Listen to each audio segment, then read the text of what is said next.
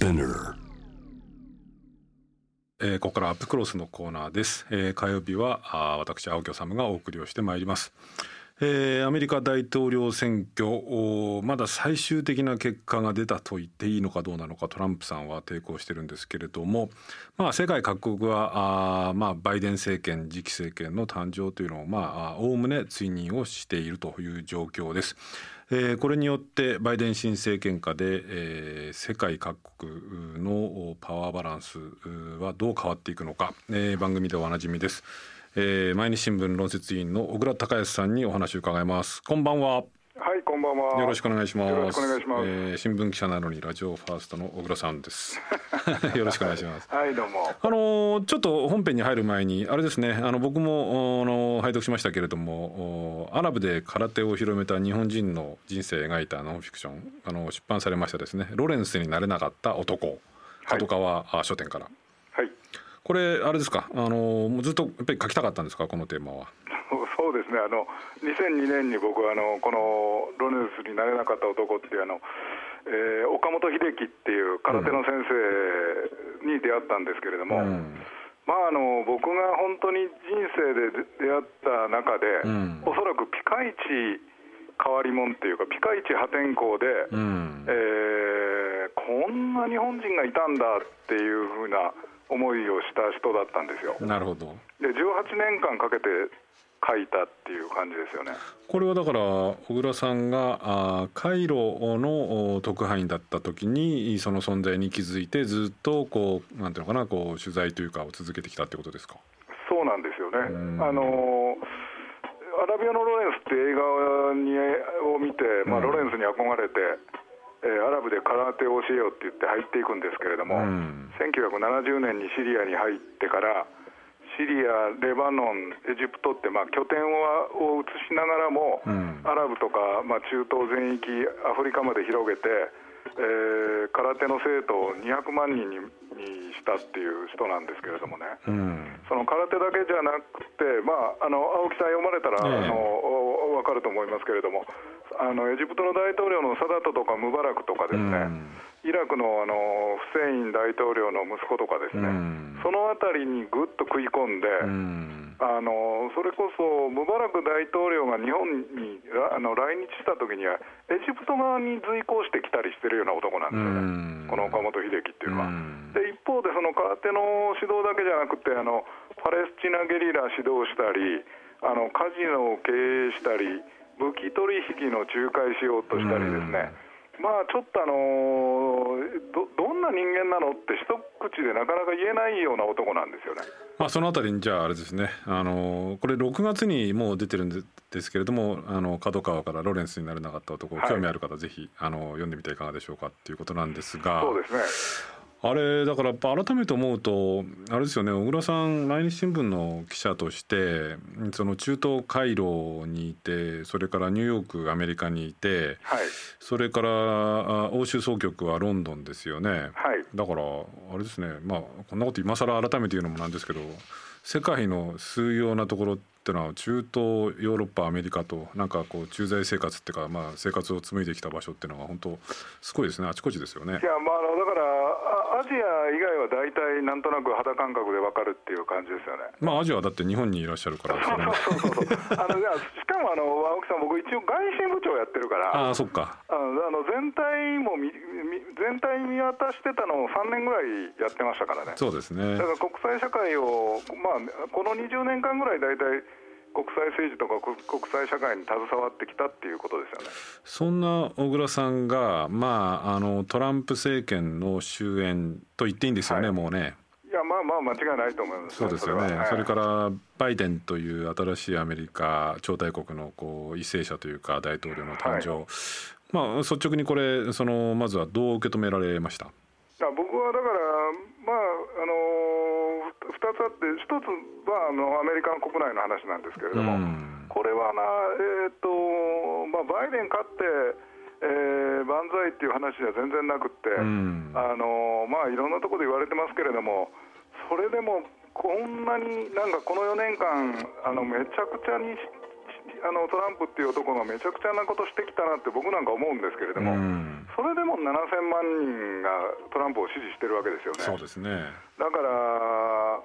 もうアメリカってどっち行っちゃうんだろうっていう感じがあのすごくした選挙でしたね、僕は。これね、あの今あのリスナーの方からちょっと一通メールが来ていてですね、小倉さんへの質問ということなんですけど、はい、ラジオネームボストンさんからですね。はいえー、私はトランプ氏の支持者ではありませんが北朝鮮を訪問して金正恩氏と直接対話を試みた行動力の高さは認めざるを得ません。えバイデン氏の大統領としてのフットワークの軽さ外交力はまだ未知数ですが小倉さんはトランプ大統領のこの外交についてどう評価されていますかというその質問なんですね。まあ、だから、うん、あの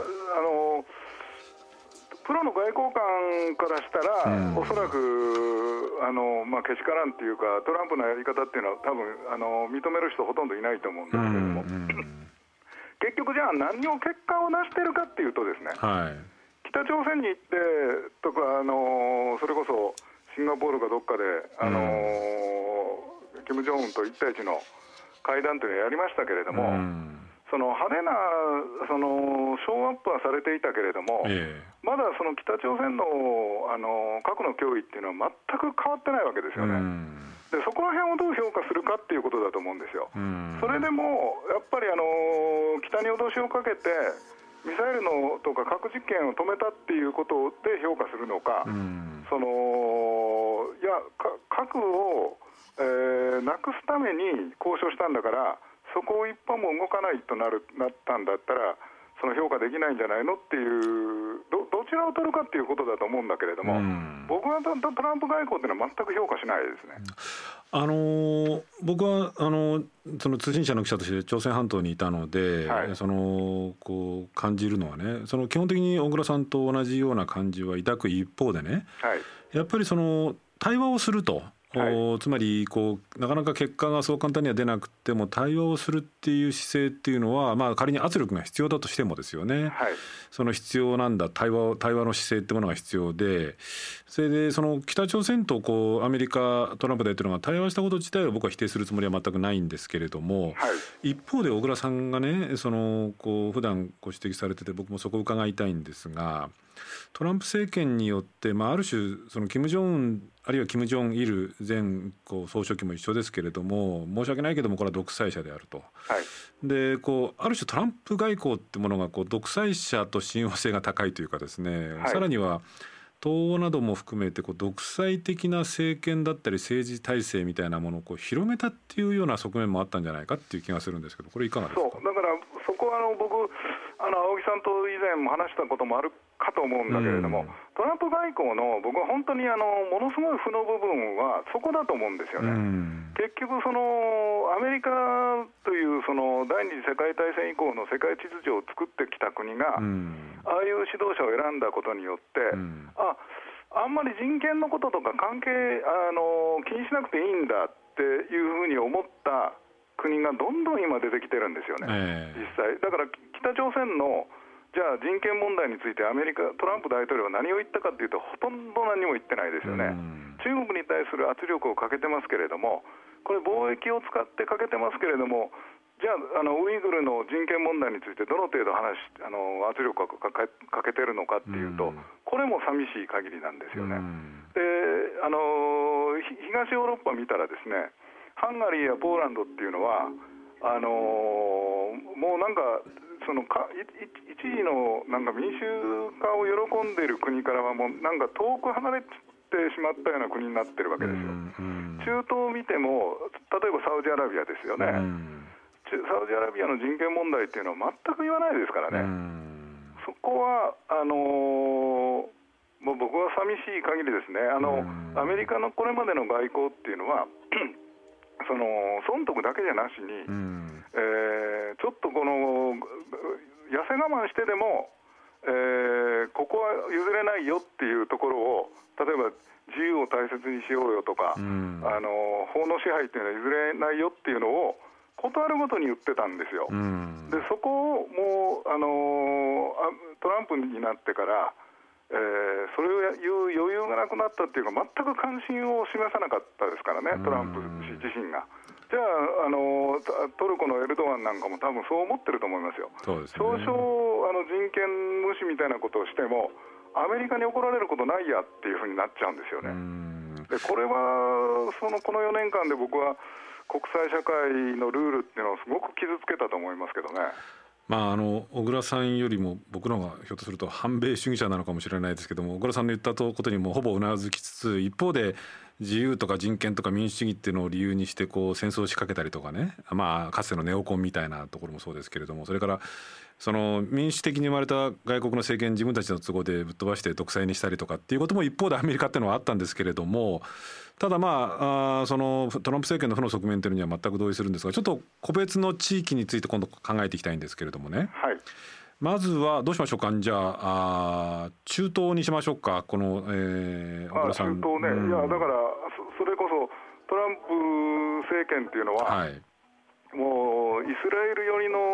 あの姿勢を鮮明にしてですね、そうですね。あのまあ、できないのはアメリカの政権がじゃあどうだったのかっていうと、これはもうイスラエルっていう国は特殊な、あの関係で結ばれた国なんで、うんうん、イスラエルを守るっていうのは、おそらく1960年以降は、うん、もうその政策をアメリカはずっと取ってきたわけです。はい、でも一方で例えばイスラエルが入植地を拡大することについては、うんあのことあるごとに懸念を表明したりですね、はい、あのそこはあの国際法のに違反してるよっていう話はやってきたんだけれども、うん、トランプさんっていうのはトランプ大統領になってからは全くそういうことがなくなって、うん、イスラエルのやることはもうほぼすべて受け入れる、はい、えー、イスラエルに反することをアラブ側が言ったときにはそれはアラブだめだよって言うっていう、うん、この姿勢を鮮明に示したっていうことともう一つはそのイラン敵視で、えー、ペルシャ湾岸のあの湾岸諸アラブ側の湾岸諸国を強烈に支持したっていうことですよね。この2つでそのそれまでのアメリカの中東外交からかなり逸脱した外交をやり出しましたよね。これイランの核合意つまりオバマさんのまあある種のレガシーだったわけですけれどもそのイランと取引をしてまあ一定程度イランの核開発ってものにこう制御をかけつつイランと共存というか共栄して共存していくんだっていうようなイラン核合意っていうのはこれまあトランプさんが蹴飛ばしたわけですけれども、はい、これはバイデンさんはどうですか？そのやっぱりこの復帰というかですねこちらの方向にこう舵をまた戻していくっていう感じになるとおそらくバイデン本人本人としてはあのー核合意戻したいと思ってると思いますね、問題はその議会がどうするかっていうことですよね、だから上院の構成がまだ決まってないんで、これ、多分1月にならないと決まらないんで、そこは簡単にいかないかもしれないけれども、もうそのすでにバイデンさんはそのイランの核合意に関して、もうその、えー、ヨーロッパとかロシア、中国なんかと協調してやっていくっていう話をしてますんで、うん、アメリカだけが一方的に、まあ、トランプになってからアメリカだけが一方的に抜けてですね、うん、かなりむっちゃなことしたんですよね、うん、それこそ国連で自分がその核合意から勝手に抜けながら国連のあの安保理で、えー、イランの制裁あの復活させろとかですねみたいな話をしたんで、多分そういうことはなくなってくると思いますね、その一方的な話は。多分かなり国際協調しながら、イランとどう付き合っていくかということを考えていくと思いますけどね。ということは、世界中にまあいろんな国あるんですけれども、まあ、トランプさんが大統領選挙で敗れて、バイデンさんになることを、その残念がってるというか、悲しがってるとかっていうのは、まあ、北朝鮮もそうかもしれませんけど、イスラエルはその数少ない国のうちの一つって捉えてもいいですか、それともそんな単純ではない？まあ、イスラエルはあのショックっていうか、まあ、がっかりしている面はあるかもしれないけれども、さすがになんだあのあの国はでもネタニヤフ首相はあの早々にバイデンさんにあのお祝いのメッセージ投げてますからね。なるほど。だからサウジは全くそれやってないですから、サウジアラビアの方がショックを受けてるかもしれないですね。あサウジアラビアだけど日本と一緒で武器爆買いさせられたりとかなんかいろいろこう。まあ、お付き合いも大変だった面もあるのかなと思ったんだけれどもやっぱりトランプさんにまあ徹底的に非合してもらうというような路線の方がはるかにありたありがたかったとこういうことですか？そうですねだからオバマ政権の時に、うん、あのまあ、イラン核合意やってあのイランと付き合っていく姿勢を見せたことでサウジアラビアがものすごく反発してたんですよね。うん。だだからそれこそあのオバマ時代にはアメリカとサウジの関係が一時かなりぎくしゃくしてたんですよね、それをトランプになってから、えー、サウジはあのものすごく修復できたんで、ん、このままだからトランプ2期政権、2期目に入ってれば、おそらくサウジアラビアっていうのはアメリカのプレッシャーでイスラエルと国交を正常化させられてたと思いますなるほど。だからそこはそれぐらいあのサウジとしてはやっぱりあのアメリカ、トランプ政権べったりだったんですよね、一時。だからこれが、えー、そのバイデン政権になってあの軸足をイランの方に持っていくとなると、サウジとしてはかなり、えー、ショックでしょうね、だから全くあの反応してませんもんね、あのバイデンの勝利宣言以降。なるほどこれねその小倉さんどう見ますか？その、まあ、今そのサウジがイスラエルとひょっとすれば国交正常化させられたんじゃないかという話も出ましたけれども、はい、ある意味でこう敵の敵は味方だみたいな感じでそのアラブのこういくつかの国々とイスラエルが国交を結んでそれをトランプさんがこういかにも自分の成果だっていう感じでこうアピールしましたですよね。はい、で結果としてそのイランとイスラエルはもちろんですけれどもその各国のこう緊張が高まってこれは中東が結構きな臭くなるんじゃないかなんていう心配を持ってた人たちもいたと思うんですけれども、はい、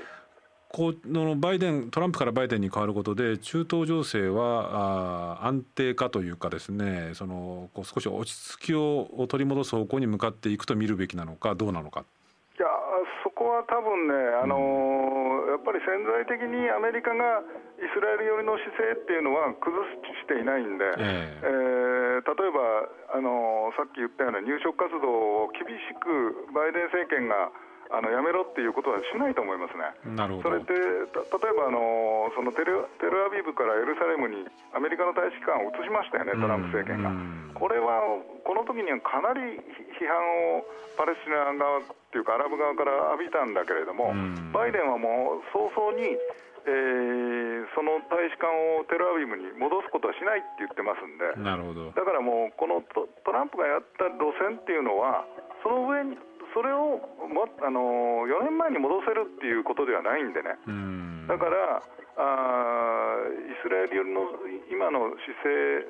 今置かれてるところから、若干バランスを、えー、パレスチナ側、アラブ側にも取っていくっていうことだと思うんですよ。まあ、ある意味で本音むき出しにやっちゃったもんだからこう多くのアメリカ人特にそのこう保守層の本音に近いことやっちゃったんでやっちゃったことをなかなかこれ戻すっていうのはもうちょっといくらバイデンさんでも難しいだろうなと、まあ、そういうところもあるんでしょうねきっとね。そうですねだから、うん、なんかそのおおそらくそれはいい悪いは別として、すごく素人的な外交をやってたわけですよね、うん、トランプさんっていうのは。そのプロの外交官がややるその予測可能性の非常に高い外交じゃなくて、こう積み上げていく外交じゃなくて、思いつき。上,、うん、上上で思いつきで、あいついいんじゃないかみたいな感じで ややった外交なんでね、うん、でもそれを今度、元に戻すっていうことはできないんで、そうでしょうね、うん、そこから、例えば UAE ととかバーレーンがイスラエルと国交正常化しましたけれども、うん、そのトランプ政権にあのバイデン政権になったからといって、その国交をもう一度考え直せっていうようなことっていうのはありえないわけだから、そ、ねえー、そのその関係っていうのはもうその地点からどういうふうな、えー、関係を今度構築していくかっていうことになるんですよね。後半まずそのヨーロッパですね。はい。えー、まああの小倉さんもいろいろ振り回されたと思いますけどもイギリスのブレグジット EU 離脱の問題あの番組でも何度かお話ししていただいたんですけれども、はい、まあ、ジョンソン、うん、首相率いるイギリスあるいは各国ヨーロッパドイツなんかはトランプさん、ね、メルケルさんがトランプさんとあんまりこうまあ、ケミストリーが合わないのは当然でむしろ合わせないんだったら合わないな合わせないななりにな態度を取るっていうのは僕は偉いなと思ったりとかするんですけれども。ただまあ一方でね先ほどちょっとお話出ましたけれども東欧ではなんかプチトランプみたいなのが生まれてきていると。これヨーロッパはまあどう受け止めてるかっていうのは各国によってもだいぶ違うと思うんですけれどもちょっとそのあたりこういくつかお話伺ってもよろしいですか？はい、あのだからバイデンが勝利宣言したときに、うん、あのー、僕の印象に残ってたのは、すごくですね、ええ、あのまあ、ヨーロッパの首脳のあの表情がもう明るくなったんですよね。そうですか、えー、であのこれあのヨーロッパだけじゃないし例えばカナダなんかもそうですけど、うんうん、もう本当にねなんかほっとしたみたいな。あのマクロンなんか結構電話でバイデンとやり取りしてるた時の映像が出てましたけど、えー、結構はしゃいでるなみたいな感じでしたよね。それはあれですか？ヨーロッパの首脳例えばまあ主要国といって、まあ、選別するのはあまりよくないんですけれどもイギリスドイツフランスマクロンもそうですけれども。そ、ね,、のですね。そうですか。あのいやそれこそね、うん、あの青木さん例えばドイツなんですけどね、うん、あのトランプっていうのはトランプ大統領というのはドイツ系の、まあ、アメリカ人ですよね、うん、ででもドイツでえー、世論調査いろんなの出てますけど例えばトランプ大統領に対するトランプ大統領を好きか嫌いかでいうと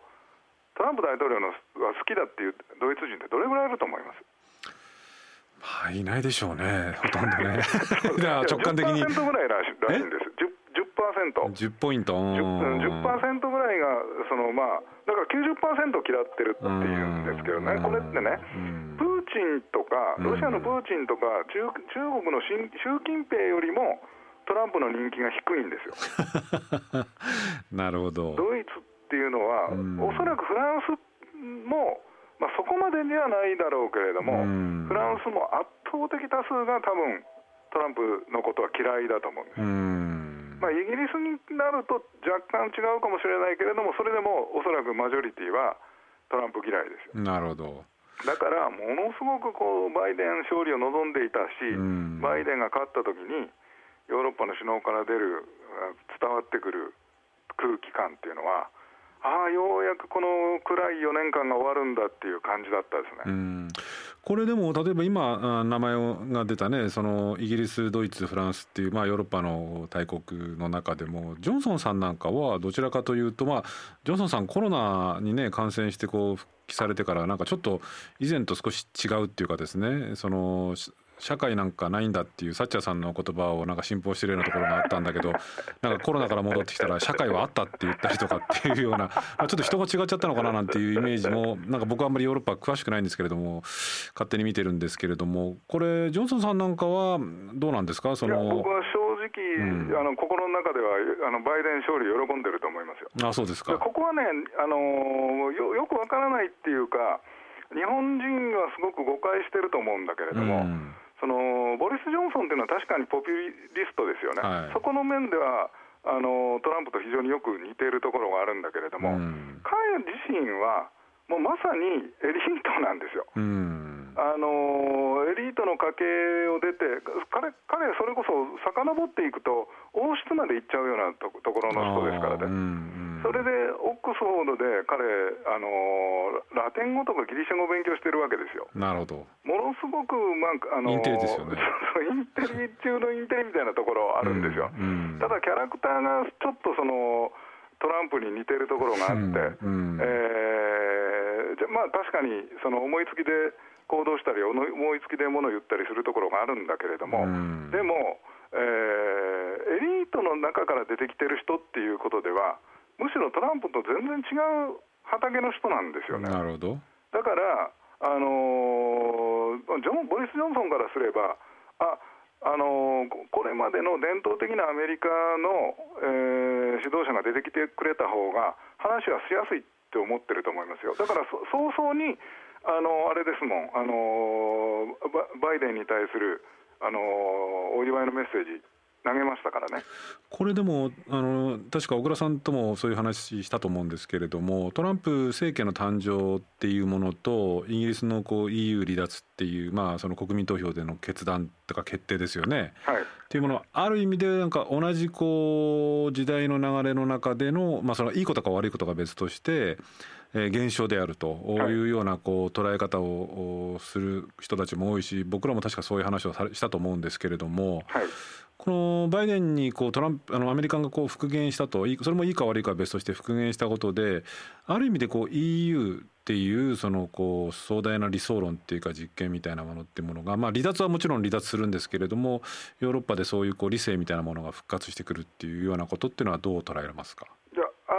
ありり得ると思うし、ん。まあ、理性って言ったらどうなのかなと思いますけど、例えば地球あの気候変動の問題とかね、はいはい。その辺に関しては、まあ、アメリカはあのバイデンはそ、あのー就任したらすぐにでもパリ協定に復帰するって言ってるわけですよね。うんうん。これってあのオバマがオバマ政権があれほど一生懸命になって作ったヨーロッパと一緒に作ったような協定ですからね。なるほど。そこに戻ってくるっていうことは、まあ、アメリカがヨーロッパと一緒になっていろんなことができるなっていう、それはヨーロッパ側はそう思ってると思うんですよね。なるほどであの NATO をあのトランプはそれこそ軽視してましたからね、うんうんあんなの不必あの不必要なんじゃないか、うんであのあの拠出金をもっと出させろっていうような話をしてたわけでしょ。うんでもあのヨーロッパの人間からしてみれば、やっぱりいまだにロシアの脅威っていうのは感じてるわけですようね。んで最後はやっぱアメリカにあの後ろ盾になってもらわないと困るっていうのがあるんで、おおそらくバイデンはそこはよく認識してくれてると思い思ってるんですよね、ヨーロッパの人たちはうん。だからそのすごくほっとしてるっていうのが正直なところですよね。とはいえねこれ最後の質問になっちゃうかもしれませんが、はいあのアメリカにせよそのヨーロッパも多分そうだと思うんですけれどもトランプ的なものを生み出した、まあ、アメリカではまさにそのものをズバリトランプ政権が生まれたわけですけれどもヨーロッパでも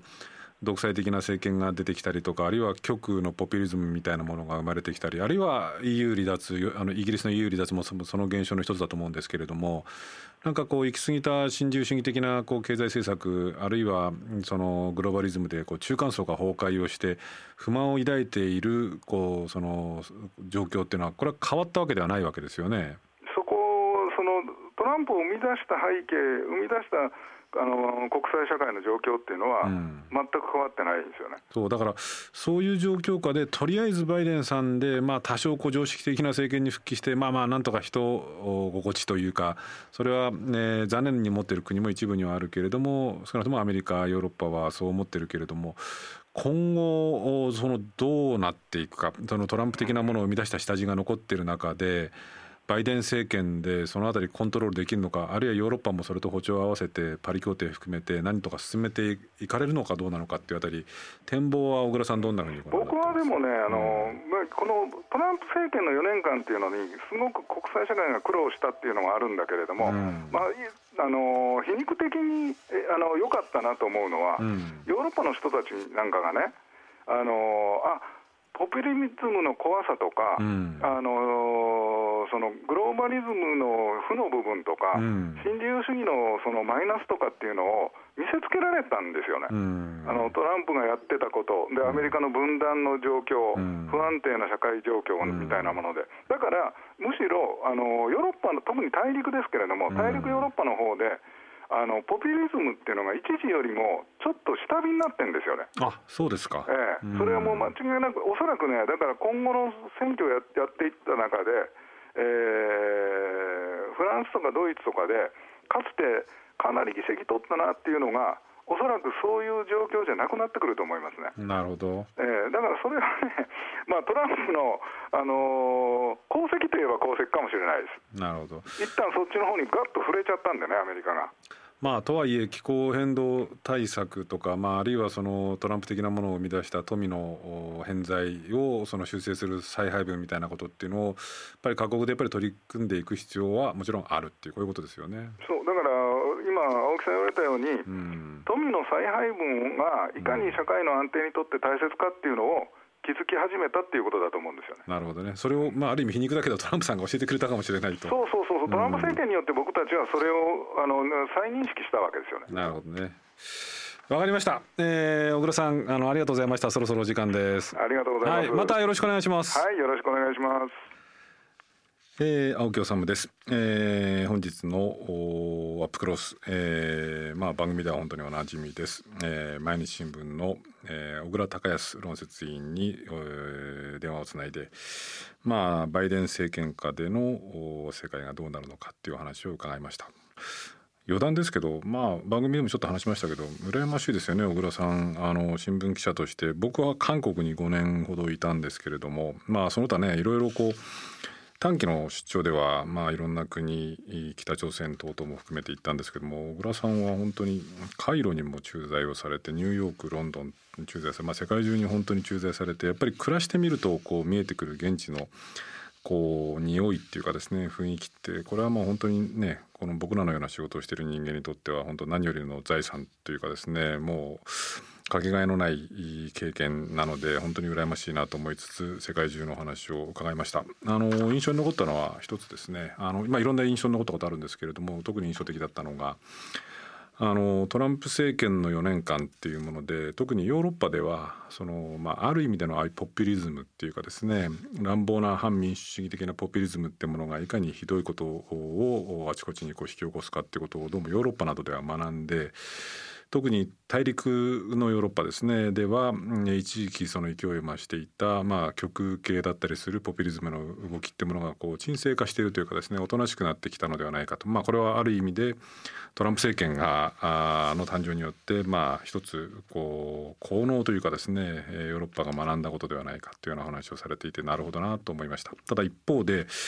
これはおそらく小倉さんも同じように思われていると思うんですけれどもあのまあ、特に気候変動の問題などは象徴的ですけれども、まあ、産業革命以降もうすでに1度も温度が上がっていてでたった1度って思うかもしれませんけれども、まあ、これで世界中で、まあ、日本もそうですね災害水害台風異常気象っていうのが世界中でこう起きてるわけですよね。たった1度でこんなにな状況なのに今世紀中にこのまま放っておくと4度上がってしまうとこれをなんとかしなくちゃいけないということで、まあ、日本も遅ればせながら、え、2050年まででしたっけ、えー、二酸化炭素の排出量を実質ゼロにするっていうことを目標掲げたんですけれどもこれなかなか簡単ではない。これやっても2度以内っていうかですね 1. 点何度っていう上昇をするわけですよね。だからこれに取り組むっていうのは本当に容易なことではない。でまあおそらく自然こう再生可能エネルギーなんかも含めたあ、まあ、新しいこうイノベーションというのが起きていく産業になっていくってことはあるにしても、まあ、かなり痛みを伴うだろうなというようなことを想像したりとか、まあ、あるいは本当に富の偏在ですよね。あの一部の人が巨額の富を独占していてその世界中で貧困層が広がるそれから中間層が崩壊するっていう、まあ、この不満がトランプ政権を生み出したっていうところもあるわけでこれは番組の中で僕も申し上げましたけれどもそれはほとんど解決をしていないっていう状況の中あのトランプさんは、えー、おそらくこれでとりあえず退場をすると国際政治の舞台から退場することになるんでしょうけれどもまあ第2第3のトランプ的なものっていうのは世界中に生まれる余地っていうのはまだ残ってるわけですね。なので、まあ、バイデン政権もそうですけれども日本も例外ではないこういう状況に対処していくっていうのは決して僕は楽観できないんでしょうけ楽観できないんですけれども、まあ、小倉さんおっしゃったように、まあ、とりあえず一息ついたというのが今の状況なのかなというようなことを感じる今日の小倉さんとのアップクロスでした、えー、また次回も聞いていただけると嬉しいです。